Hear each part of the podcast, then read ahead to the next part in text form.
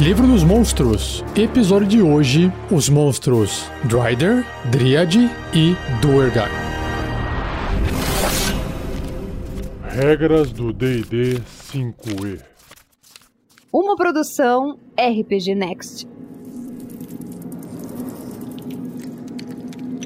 Começando o cast de hoje com a Dryder, D-R-I-D-E-R, se falado em inglês, ou Drider, se falado em português. Ela tem uma aparência de uma elfa negra da cintura para cima. Então, imagina um elfo com a pele bem preta, cabelo branco, tá vestindo uma armadura, segurando uma espada nas mãos, numa das mãos, no caso. Só que da cintura para baixo ela é uma aranha gigante. É bem nojento.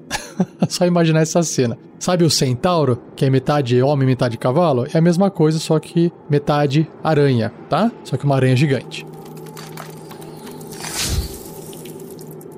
E o que, que o livro dos monstros diz, então, descreve sobre a Dryder? Olha só que legal. Quando um Droll, que é o elfo negro, né, mostra-se muito promissor, Louth, ou Lout, que é L-O-L-T-H, Louth, o convoca aos fossos de teias demoníacas para um teste de fé e força. Aqueles que passam no teste sobem mais alto no conceito da Rainha Aranha. Aqueles que falham são transformados em Dryders. Olha só um horrendo híbrido de um Drow com uma aranha gigante que serve com lembrete vivo do poder de Loth.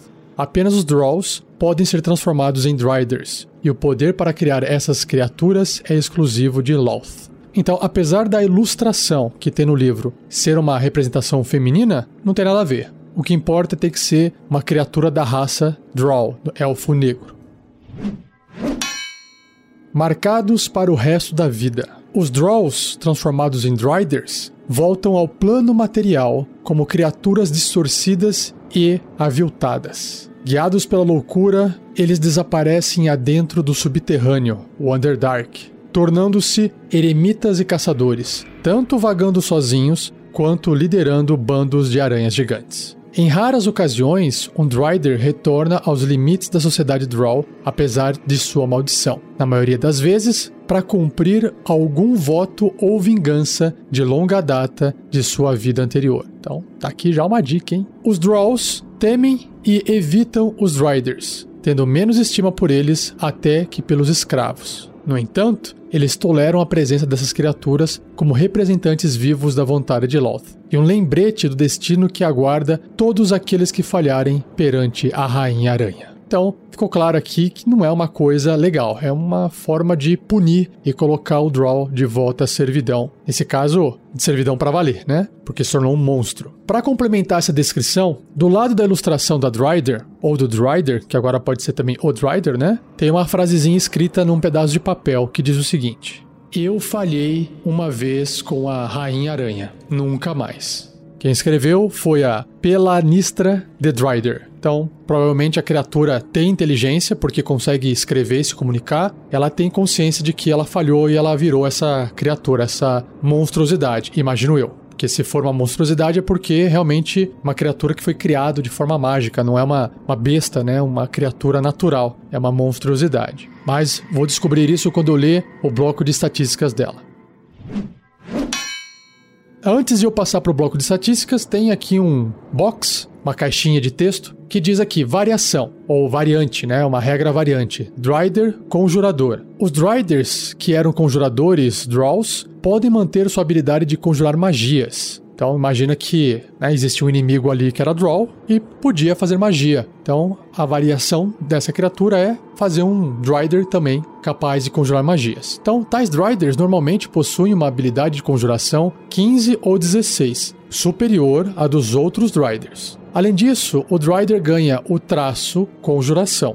Um Dryder que foi um Draw conjurador de magia divina, no entanto, teria uma sabedoria de 16, ou seja, com um modificador de mais 3, e um traço de conjuração com o seguinte texto. Conjuração. O Dryder é um conjurador de sétimo nível. Sua habilidade de conjuração é sabedoria, com a CD, ou a dificuldade, de resistência da magia de 14, com mais 6 para atingir com ataques feitos com magia. Ele possui as seguintes magias preparadas da lista de magia de clérigo. Então, os truques, que são nível 0 ou magias à vontade. Poison Spray, um spray de veneno, e Taumaturgia. Magias de nível 1, contendo 4 slots ou 4 espaços de magia. Bane, né, que é o banir, Detectar Magia e Santuário. Magias de segundo nível, com 3 espaços de magia. Imobilizar Pessoa e Silêncio. Magias de terceiro nível, com três espaços de magia, clarividência e dissipar magia. E por fim, quarto nível, com dois slots apenas, adivinhação e movimentação livre ou liberdade de movimento, tanto faz, depende da tradução. E é isso, você pode então agregar, colocar essa informação dentro do Dryder Conjurador.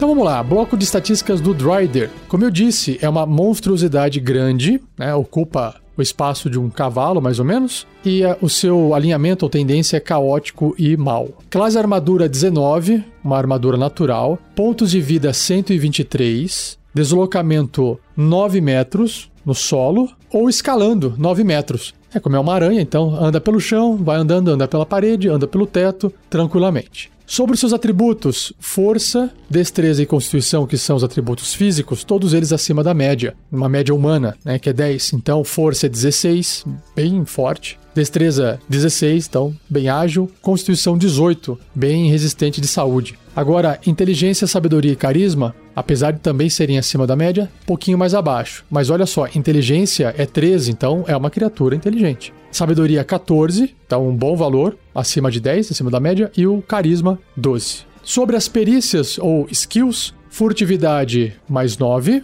e percepção mais 5. Sobre os sentidos, olha só, visão no escuro, é claro. Só que a, a visão no escuro mais forte, de 120 pés, 36 metros de distância, e com percepção passiva de 15, porque é 10 mais o bônus de 5. Idiomas, fala tanto, né, se comunica tanto usando élfico quanto o undercommon ou subcomum. E o nível de desafio dessa criatura é 6, concedendo 2.300 pontos de experiência. E vamos lá, para as características da criatura antes de chegar nas ações. Tem várias, olha só que legal. Ancestralidade feérica, ou de fada. O Dryder possui vantagem em testes de resistência contra ser enfeitiçado e magias que possam colocar Dryder para dormir. Ou seja, ele tem um sangue de elfo correndo, então não consegue dormir ou tem vantagem nos testes de resistência, né? Outra habilidade que tem aqui no livro diz o seguinte: Innate Spellcasting, ou seja, conjuração inata, capaz de fazer magias de forma inata, como se fosse um feiticeiro. A habilidade de conjuração de um Drider é a sabedoria, com CD, a dificuldade, de resistência 13. E o Drider pode conjurar inatamente as seguintes magias sem necessidade de componentes materiais. Então é mais do que um feiticeiro, né? Também não usa componentes materiais. Ele realmente faz as magias pela vontade dele. Então, a vontade, ou seja, pode fazer toda vez no turno dele e não cansa, que são os Dancing Lights, ou as luzes dançantes, ou globos de luz. E três vezes por dia, cada uma das duas magias aqui: Darkness, escuridão, e Fairy Fire, que é o fogo das fadas. que faz todo sentido, né?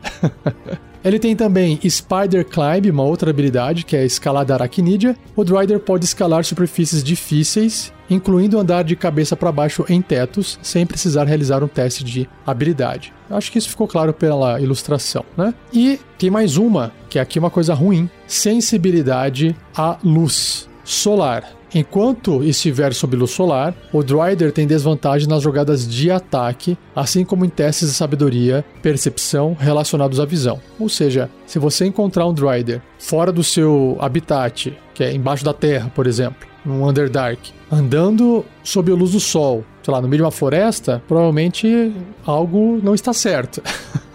Porque ele está muito, muito incomodado com o brilho do sol. E por fim, ele é um Web Walker, um andarilho de teias. Ele pode andar na teias, ou seja, o Drider ignora as restrições de movimentos causadas por estar webbing, né, preso numa teia, enredado, ok? Claro, faz todo sentido porque ele é uma aranha. Por fim, para fechar, ações. Quais são as ações? O que, que o Drider pode fazer na vez dele? Então, ele tem ataques múltiplos, ele realiza três ataques, tanto com a sua espada longa quanto com o seu arco longo. Ah, tem arco também. E pode substituir um desses ataques por um ataque de mordida. Olha só, o bicho morde também.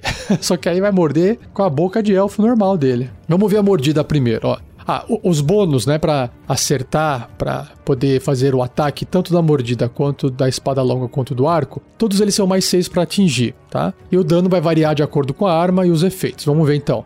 A mordida é um ataque corpo a corpo com arma, mais 6 para atingir. O alcance é 1,5m, 5 pés, né? Adjacente. Uma criatura, se acertar 5 ou 1d4 mais 3 de dano perfurante, mais 9 ou 2d8 de dano de veneno. Uau! Então, veneno aqui pesa muito mais do que o dano da mordida. Já a espada longa também, né? Um ataque corpo a corpo com arma. O alcance 1,5m, apenas um alvo. E se acertar 7 ou 1d8 mais 3 de dano cortante. Ou 8, que é 1d10 mais 3 de dano cortante se a espada estiver sendo usada com duas mãos. Então, a única vantagem de usar espada aqui nesse caso é aplicar um dano cortante. Porque a mordida, por causa do veneno, causa um dano maior. Ou se você estiver usando o Dryder para lutar contra uma criatura que tem resistência ou imunidade a veneno, então a mordida se torna menos eficaz. E a espada é melhor. Mas entre mordida e espada, a mordida ganha por causa do dano, ok? Mas lembrando que no ataque múltiplo, nos três ataques que o Dryder pode fazer, o Dryder realiza três ataques tanto com a sua espada longa quanto com o seu arco longo. E ele pode substituir um desses ataques por um ataque de mordida.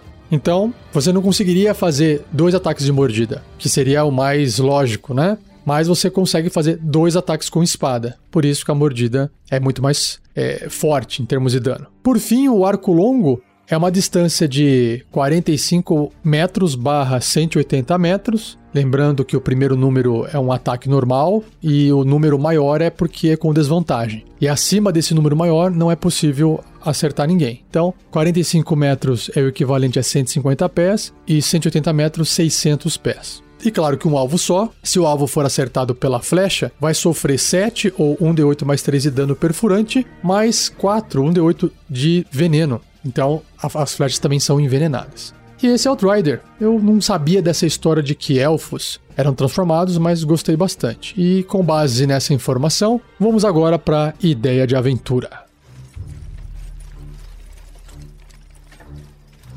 Ideia de aventura. Primeira coisa que eu pensei, evidentemente, é colocar um draw como inimigo dos aventureiros, para que aquele draw possa perecer, morrer em batalha. Quem ouviu a mina perdida de Fandelver, a aventura, ou quem jogou, sabe de uma informação que eu vou falar agora. Então, por favor, tome cuidado que eu vou dar spoiler da aventura. Então, você foi avisado nos próximos minutos aí. No final da aventura, quem está arquitetando todo o problema dessa aventura é um Draw. Quando eu joguei essa aventura com o pessoal, a gente gravou a mina PG de Fandelver, no Tarrasque na Bota, eu alterei a história e mostrei que o Draw, na verdade, tinha uma criatura por dentro, etc. Não era bem um Draw, tal, não sei o que. E tudo bem, né? Mas para todos os efeitos, aquele era um inimigo dentro da aventura, um Draw. E o Draw acabou morrendo. Não importa se alguém saiu de dentro dele ou não, não importa se era só um Draw normal ou não. Uma vez que esse Draw perde esse combate, ele, né, morto, foi levado diante de Loth, a Rainha Aranha, e ele passou lá num teste de fé e força. Quer dizer, passou não, ele realizou um teste de fé e força e pode ter falhado.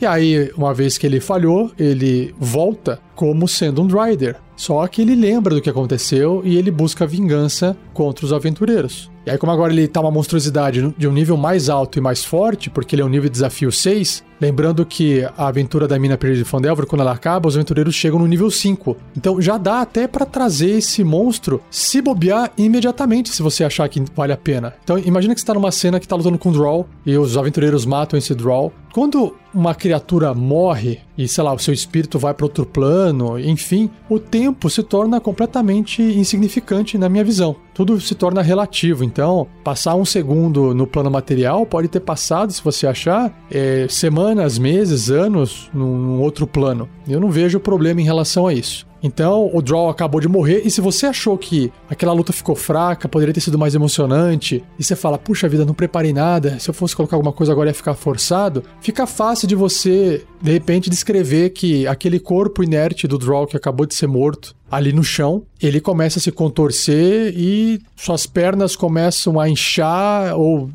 ou ao contrário, né, diminuir, diminuir, ressecar e aí de repente pequenas patas vão saindo da cintura e aí de repente começa a inchar de volta, forma uma bunda, enfim. Você pode descrever uma transformação horrenda daquele draw em um Drider. De repente ele se ergue e fala: "Pô, eu, né, eu falhei no teste de fé e força diante da rainha aranha. Vocês me atrapalharam, vocês estragaram, que, né, tudo era para dar certo. Eu deveria ter subido o conceito da rainha aranha e eu fui rebaixado e voltei aqui agora, vocês terão minha vingança e tal". E pronto você traz um instantaneamente um Drider para combater os aventureiros. Pode ser que seja pesado demais, é porque se eles estiverem cansados, eles já podem acabar morrendo, porque é um nível de desafio 6 e e se pegar personagens nível 5, pode ser que fique um pouco difícil. Então, calcule bem aí para ver como é que funciona. Basicamente, acho que é isso. Eu acho que trazer essa, usar essa parte da vingança seria mais interessante dos aventureiros que mataram um draw. Se você tiver uma ideia também de aventura, assim como eu tive agora, e quiser compartilhar, tem um local para você fazer isso, que é dentro do fórum do RPG Next que você acessa através do site rpgnext.com.br. Tem um link no topo, no menu, escrito fórum,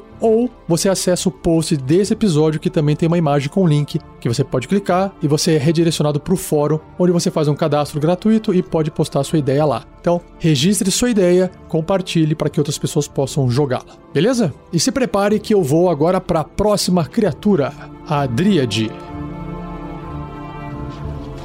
Seja você também um guerreiro ou uma guerreira do bem. Para saber mais, acesse padrim.com.br barra rpgnext ou picpay.me barra rpgnext.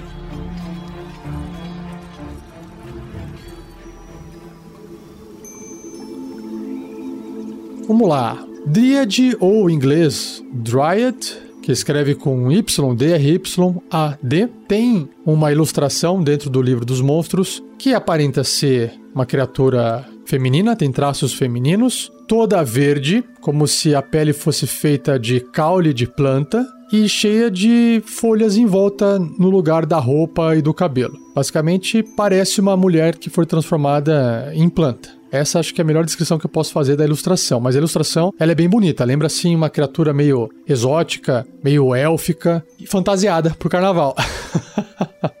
é isso. Mas vamos descobrir que tipo de criatura que é essa. Se ela é mágica, se ela não é, de onde que ela vem com a descrição.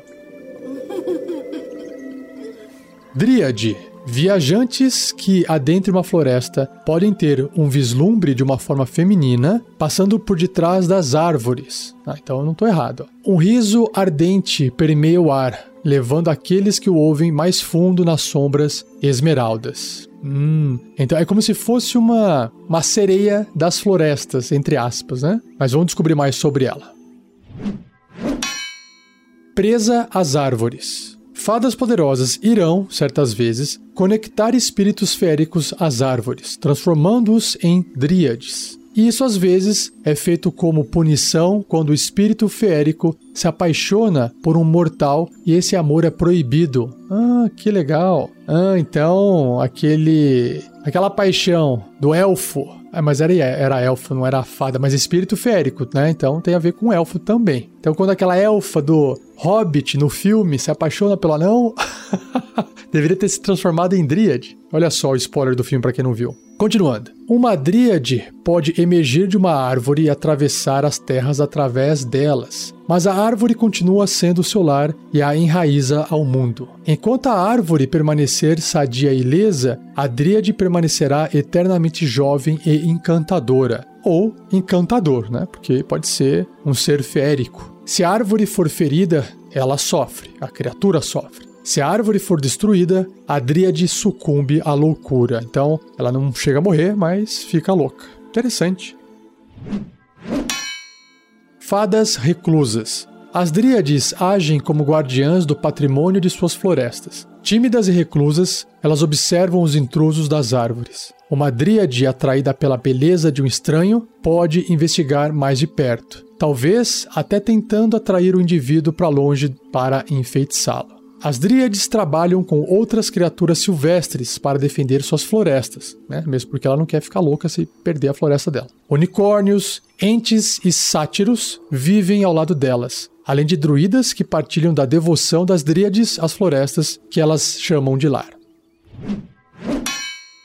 Magia da floresta. As dríades podem falar com as plantas e animais, Elas podem se teletransportar de uma árvore para outra, atraindo invasores para longe dos seus bosques. Se pressionada, um dríade pode seduzir humanoides com seus encantamentos, transformando inimigos em amigos. Elas também conhecem um punhado de magias úteis. Muito bom, gostei, já tive algumas ideias aqui para aventura. Mas vamos então para o bloco de estatísticas da Dríade.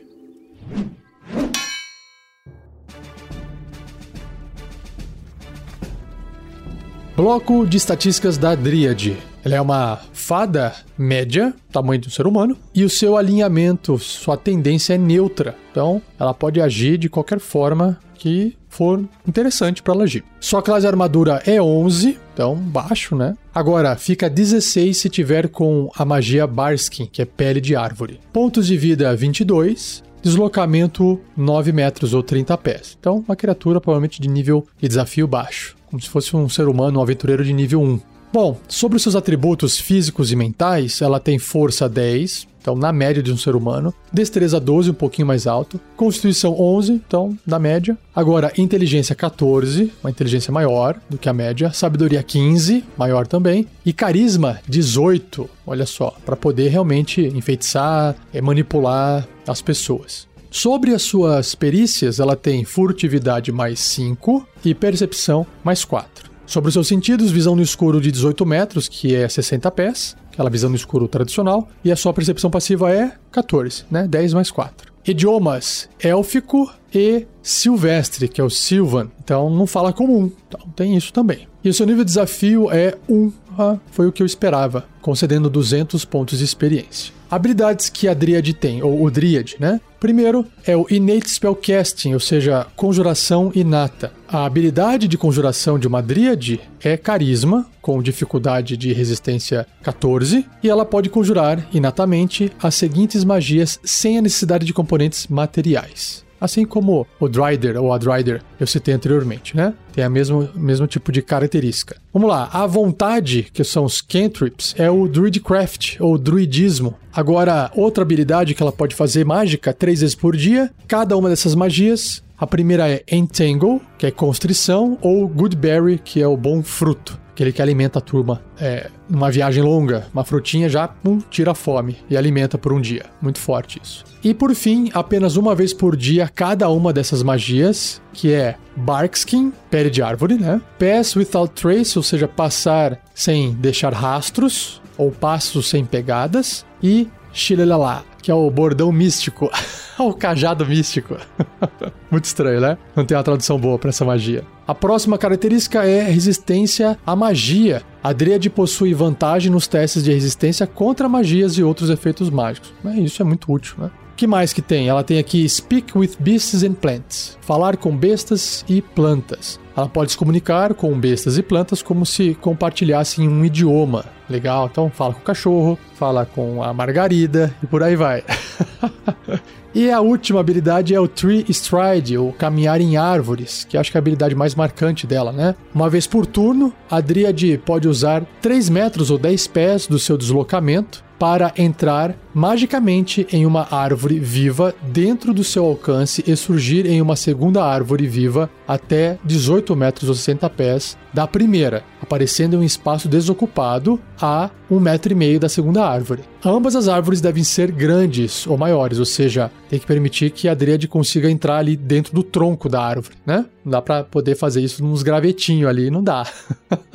ele tem esse consumo de alguns metros para poder entrar na árvore, para poder justificar um pouco que ela tá né, se fundindo ou entrando dentro da árvore para poder usar essa habilidade. Mas como ela pode se deslocar até 18 metros de distância, que é o dobro da velocidade dela, então ela gastando apenas um terço do movimento para poder andar o dobro, então ela consegue se deslocar rapidamente se ela estiver numa floresta cheia de árvores. E é isso que é legal. Né? Ela pode escapar ou pode cercar alguém. Isso que torna ela assim é mística, né? Muito legal. Bom, agora as ações. Ela tem a clava, ela pode dar uma pancada, uma cacetada com algum bastão ali, um pedaço de uma clava, mas vamos ver o que, que é, né? É um ataque corpo a corpo com arma, mais dois para atingir, ou mais seis para atingir se tiver com o bordão místico. Então é um, é um pedaço ali de, de tronco de árvore, algo assim. O alcance apenas um metro e meio, seja, adjacente, normal. Um alvo. Se acertar, 2 ou 1d4 de dano de contusão, como ela não tem bônus de força,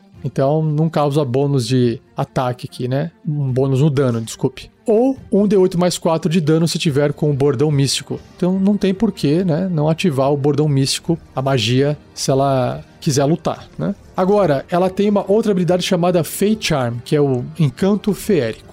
A Dríade afeta um humanoide, lembrando, ó, humanoide não é um humano. Humanoide então pode ser Goblin, pode ser Orc, pode ser Bugbear, pode ser Gnoll e por aí vai. Ou Gnoll em inglês ou besta. Então pode ser um lobo, pode ser um cachorro, pode ser um gato, pode ser um tigre, né? Ou besta que ela possa ver que esteja até 30 pés dela, ou seja, 9 metros. Se o alvo puder ver a dríade, ele deve ser bem sucedido num teste de resistência de sabedoria com dificuldade 14 ou ficará magicamente enfeitiçado. A criatura enfeitiçada reconhece essa dríade como uma amiga confiável que deve ser atendida e protegida. Apesar do alvo não estar sob o controle da dríade, ele atende aos pedidos da dríade ou age da forma mais favorável que puder. Hum, já gostei disso aqui. Toda vez que a dríade ou seus aliados fizerem qualquer coisa nociva contra o alvo, ele poderá repetir o teste de resistência, terminando o efeito sobre si caso obtenha sucesso. Do contrário, o efeito dura por 24 horas ou até a dríade morrer.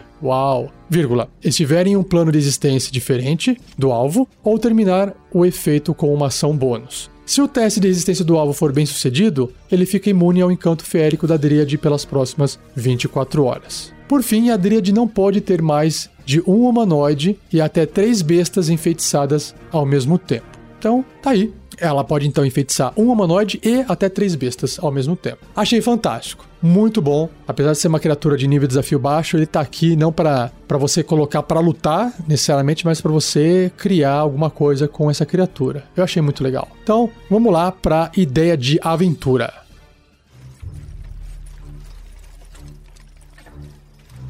Ideia de aventura com a Dríade. Primeira coisa que me veio à mente, eu vou contar a história como se fosse os aventureiros encontrando alguém. Depois eu explico o que tem por trás para ficar mais legal.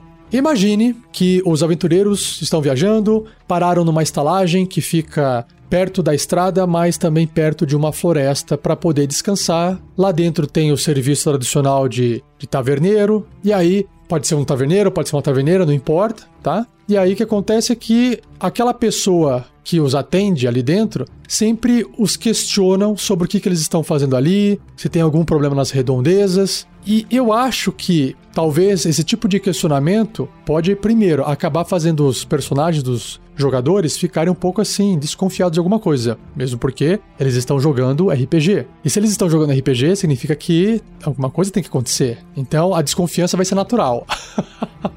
Bom, de duas uma. Ou os aventureiros vão ficar com uma pulga atrás da orelha achando que tem algum problema ali, ou o taverneiro ou taverneira tem algo a contar e tá escondendo o jogo, ou se eles não ligarem para isso e falarem assim, ah, a gente vai descansar aqui esperando que alguma coisa aconteça, pode o mestre fazer alguma coisa acontecer. Basta trazer um NPC ou alguém para dentro da taverna que queira algum tipo de, não confusão, mas uma pessoa que o taverneiro ou taverneira perceba que a presença daquela pessoa não é agradável, não é interessante. Um exemplo: qualquer pessoa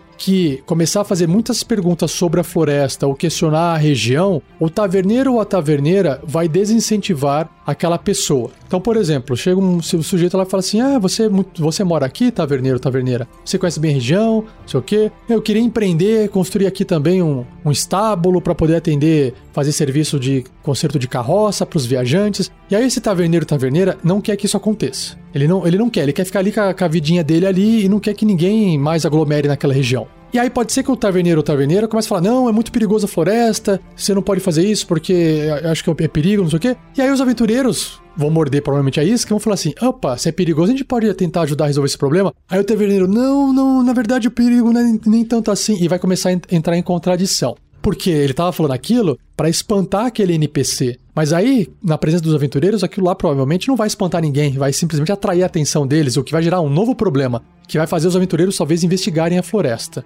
Aí o taverneiro, se ele fala que tem monstro, que tem um perigo, pode ser que os aventureiros queiram entrar. Mas depois que ele já citou essa coisa, ele vai falar assim: não, pensando bem, não tem nada. Vai querer desfazer, e aí fala, quero fazer um teste de insight aqui, de intuição, vai perceber que o cara se embananou inteiro. Enfim. resumindo, os aventureiros vão querer investigar a floresta. E aí, indo para a floresta, o que eu acho que vai ser mais interessante, mais legal, é fazer uma descrição daquela coisa como eu posso dizer, estranha acontecendo. Então, por exemplo, agora eu vou ter que revelar, né? O que está acontecendo. O taverneiro ou a taverneira está enfeitiçado ou enfeitiçada pela dríade ou pelo dríade. Não só, né? Outros animais, como por exemplo cães, cachorro. Então, é, os cães podem rosnar para aqueles aventureiros. Os cães podem ficar na beira da floresta latindo e impedindo que os aventureiros avancem. Aí pode ser que os cães sejam, sei lá, não sei se os aventureiros atacariam um cachorro, né? Mas a ideia é que é, a Dríade vai usar, controlar essas criaturas para proteger a floresta dela. E ela enfeitiçou o taverneiro ou taverneira, principalmente para poder tentar afastar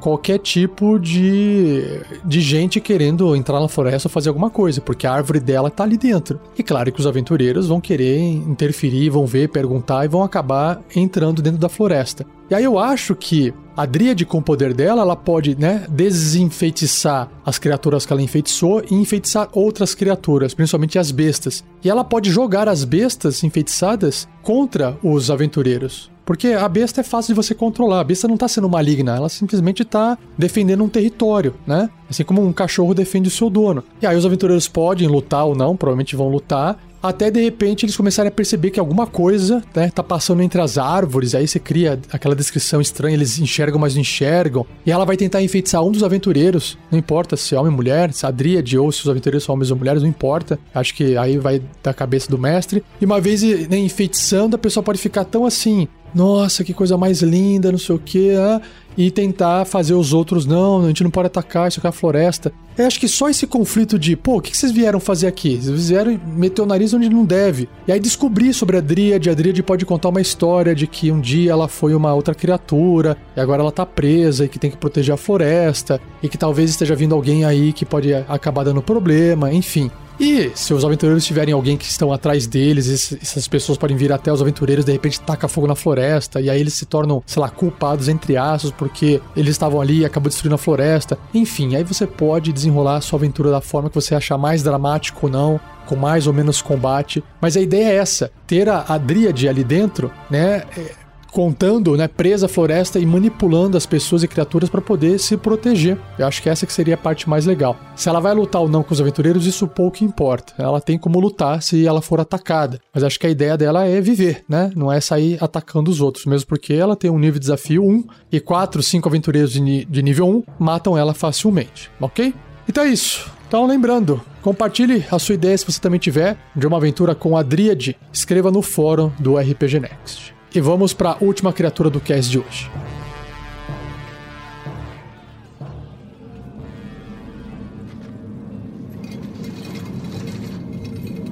Duergar. Qual a ilustração que o livro traz? Um anão. Só que um anão pálido, um anão com uma pele esbranquiçada, meio azulada, careca como todo anão, bastante barbudo, só que a barba toda branca, parece um anão albino. Seus olhos parecem não apresentar a íris e nem a pupila, um, uma bola branca inteira. O anão da ilustração está vestindo uma armadura de cota de malha com pedaços de couro, um escudo nas costas e um martelo nas duas mãos com algumas pontas de ferro, parece ser feita de ferro. A ilustração é bem bacana. Vamos ver o que o livro descreve sobre os Duergars. Os tirânicos Duergars, também conhecidos como anões cinzentos, vivem em cidades fantásticas nas profundezas do subterrâneo, que é o Underdark. Usando conhecimento anão ancestral e miríades escravizados, eles trabalham incansavelmente para expandir seus reinos subterrâneos. A maioria dos Durgars, incluindo as fêmeas, são carecas e têm cor de pele cinza pálida. Eles vestem roupas monocromáticas feitas para se mesclar às rochas, junto com joias simples que refletem seu comportamento severo e utilitário. De escravos para escravistas. Os Durgar foram anões antes da ganância deles e aprofundamento infindável na Terra levá-los ao contato com os devoradores de mentes, os Mind Flyers, que para quem não conhece é uma criatura que tem uma cara de polvo, né? Um humanoide com cara de polvo. Mantidos cativos por gerações pelos Elitides, que é a, a raça desses devoradores de mentes, os anões eventualmente ganharam sua independência com a ajuda do deus maligno Ladugir, ou Ladugir. A escravidão os mudou para sempre. No entanto, enegrecendo seus espíritos, tornando os Duergar tão malignos quanto os tiranos de quem escaparam. Apesar de terem ganho sua liberdade, os Durgar são criaturas sisudas, pessimistas e desconfiadas, sempre labutando e reclamando, sem memória do que significa ser feliz ou orgulhoso. Nossa, que legal interpretar. Pessoa bem, bem maligna, bem chata, bem reclamando de tudo. Seus artesanatos e realizações são duradouros. Mesmo assim, eles são desprovidos de entusiasmo ou senso artístico. Então, faz a coisa meio que de qualquer jeito imagino eu. Resistentes como rocha. Como os anões, os Durgars possuem constituições fortes. Adicionado ao seu vigor físico, eles têm uma incrível fortitude mental, resultante do seu período como escravos dos Illitids. A mente de um Duergar é uma fortaleza, capaz de livrar-se de encantamentos, ilusões e outras magias. E claro que isso aqui vai estar refletido na sua ficha de personagem. Nascidos das Trevas. O subterrâneo é saturado de poderes mágicos estranhos, os quais os Duergar absorveram ao longo de gerações de aprisionamento. Um Duergar pode aumentar seu tamanho e força por um curto período, olha que massa, tornando-se um poderoso guerreiro do tamanho de um ogro. Legal. Se ele enfrentar um adversário com quem não possa lutar, ou quando estiver espionando criaturas que se aproximam de seu território, ele pode com a mesma facilidade se tornar invisível para escapulir para a escuridão. Caramba, que legal. Eras passadas no subterrâneo também aguçou a visão no escuro deles, permitindo que eles vejam o dobro da distância dos outros anões. Essa visão extremamente aguçada vem com um preço, no entanto pois a visão de Duergar é comprometida pela luz solar. E já já a gente vai ver o que isso representa no bloco de estatísticas.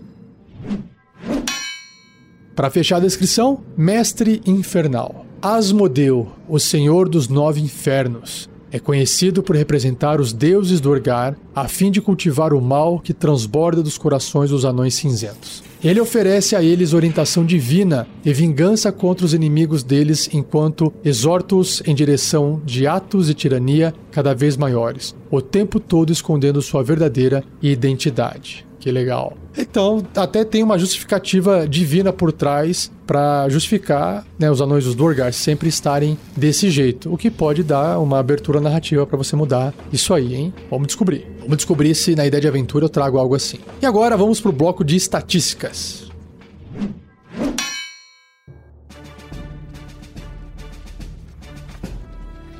Bloco de estatísticas do Durgar. Então ele é um humanoide médio, anão, do tipo anão, leal e mau. Sua classe armadura é 16, ele veste uma brunéia e um escudo. A brunéia é um scale meio, uma malha de escamas, né? Que parece aquela roupinha com escama de peixe assim, metálica, e o escudo. Pontos de vida 26. Seu deslocamento é igual de um anão, 25 pés ou 7 metros e meio, um quadradinho a menos ali no tabuleiro, né? Em vez de 6 são 5. Seus atributos: força 14, ok, acima da média. Destreza 11, na média. Constituição 14, né? Pro anão, tem que ser acima da média mesmo. Inteligência 11, então, uma inteligência na média. Sabedoria 10 também na média. E o carisma 9, um pouquinho abaixo da média. Então, basicamente, força e constituição são seus principais atributos. Ele tem resistência a dano de veneno. Seus sentidos, então, né? A visão no escuro aprimorada, né? Uma Dark Vision de 120 pés, que tem 36 metros. E claro que a percepção passiva é de 10, porque ele tem sabedoria 10, um bônus 0. Idiomas anão e subcomum, só para deixar claro. O Undercommon, que é a linguagem da turma que mora lá no Underdark. E o seu nível de desafio é 1, concedendo 200 de XP.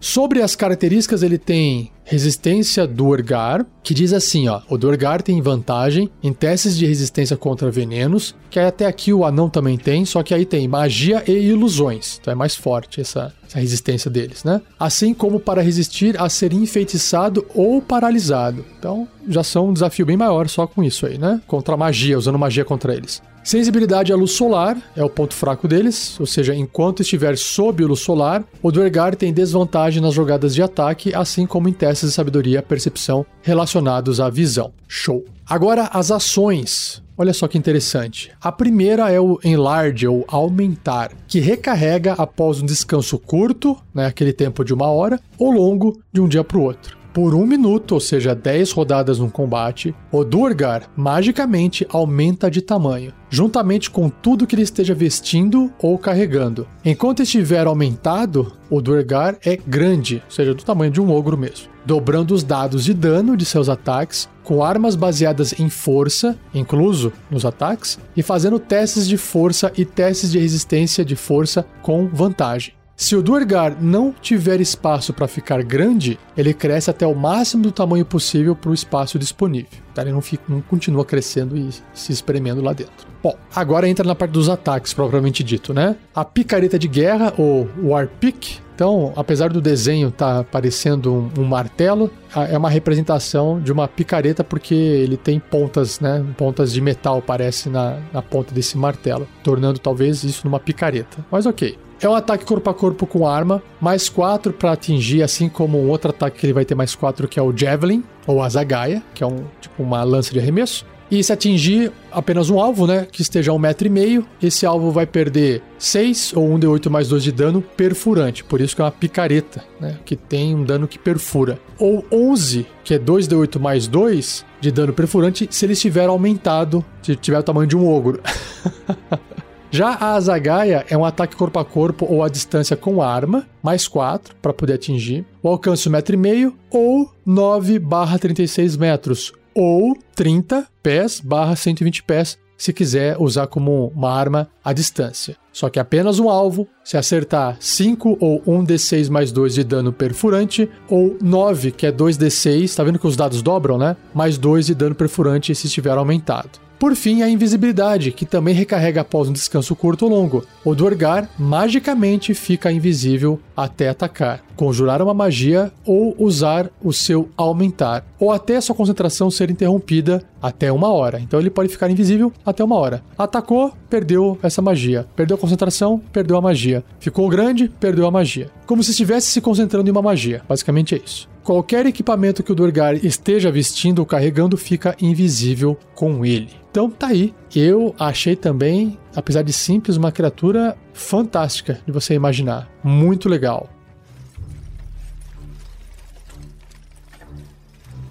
Ideia de aventura. Então vamos lá. Bom, se você quiser uma coisa bem simples e rápida, naquela descrição que eu fiz sobre o Dryder ou a Dryder, né, que os aventureiros estavam lutando com o Draw, e aí o Draw depois vira um Dryder que volta, né? Nesse combate, facilmente combina você colocar um, uns Duergar juntos, né? Porque o Dryder, antes de ser Dryder, ele era um Draw. Então, Draw vai ser um nível de desafio menor, né? E como o nível de desafio do Duergar é 1, então dá pra você colocar uns Duergar juntos, porque eles estão no mesmo lugar, ali no Underdark. E como tem esse ódio e tem um inimigo em comum, que são os aventureiros, natural eles lutarem juntos se for necessário. Mas isso é muito simples, né? Só usa o personagem NPC como é, algo para poder ser combatido. O que dá para ter aqui, na, na verdade, é um anão, essa, essa história dos anões, dos Duergares, terem sido escravos por muito tempo e aí acabou praticamente virando uma outra raça e agora o Asmodeu, que é o Senhor dos Nove Infernos, que mantém, né, esse status quo deles, enfim. O que dá talvez para fazer é construir uma aventura onde existe a história de uma família, né? Porque os anões foram criados juntos, acho que antes dos humanos, inclusive, né? Então, você tem os anões, uma família de anão muito famoso, que era conhecido por fazer o bem assim, assim assado, e aí foram escravizados, etc, etc, etc. E os aventureiros precisam é, reaver algum tipo de artefato desses anões, que hoje eles não se importam mais, porque esse artefato ele tem um valor muito inestimável para os outros anões, porque esses outros anões querem uma ajuda, enfim. E aí os aventureiros entram nessa missão para auxiliar talvez outros anões a recuperar esse artefato, que pode ser algo assim do tipo, olha pessoal, aqui nós somos anões, a gente vai com vocês até lá, mas eu quero que vocês é, peguem esse artefato porque nós que somos anões nós temos medo de interagir com isso e a gente acabar ficando corrompido, né? Vai saber o que acontece como se fosse lá o, o anel do um anel do Senhor dos Anéis, onde ninguém quer colocar a mão naquele anel com medo do, do anel falar na cabeça dele e ele sentir o poder lá e, né, e ceder a, ao poder, à dominação do anel. E é apenas uma pessoa de, sei lá, de coração bom, uma pessoa que não tem essas grandes ambições, uma pessoa mais inocente e pura, é mais fácil de não ser afetado, né? Tanto que o Frodo carregava o anel, mas no final ele já estava sendo afetado e foi afetado, mas demorou mais, né?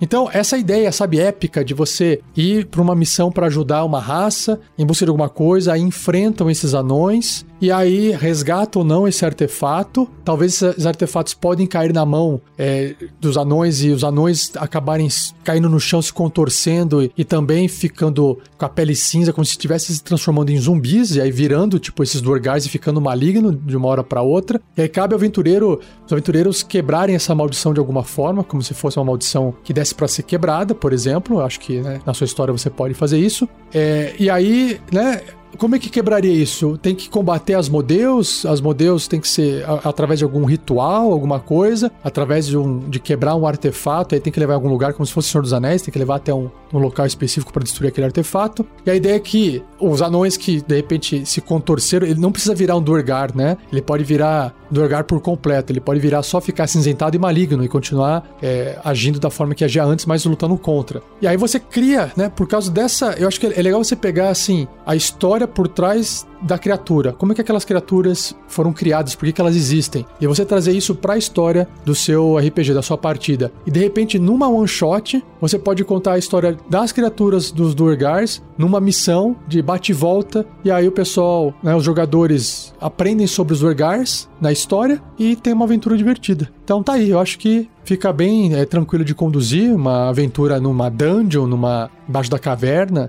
enfim, acho que fica bem massa. E se você tiver uma ideia melhor, já sabe que compartilhar no fórum do RPG Next. Link no post.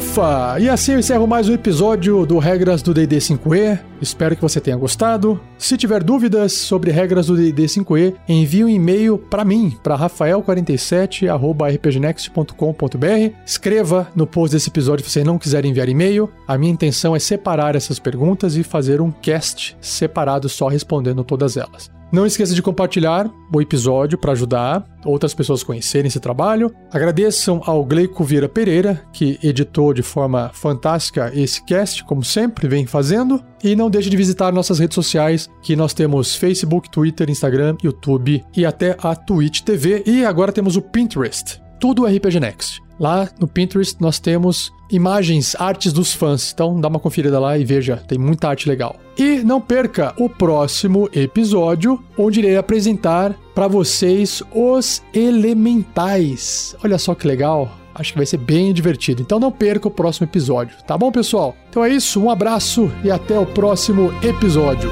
Tchau!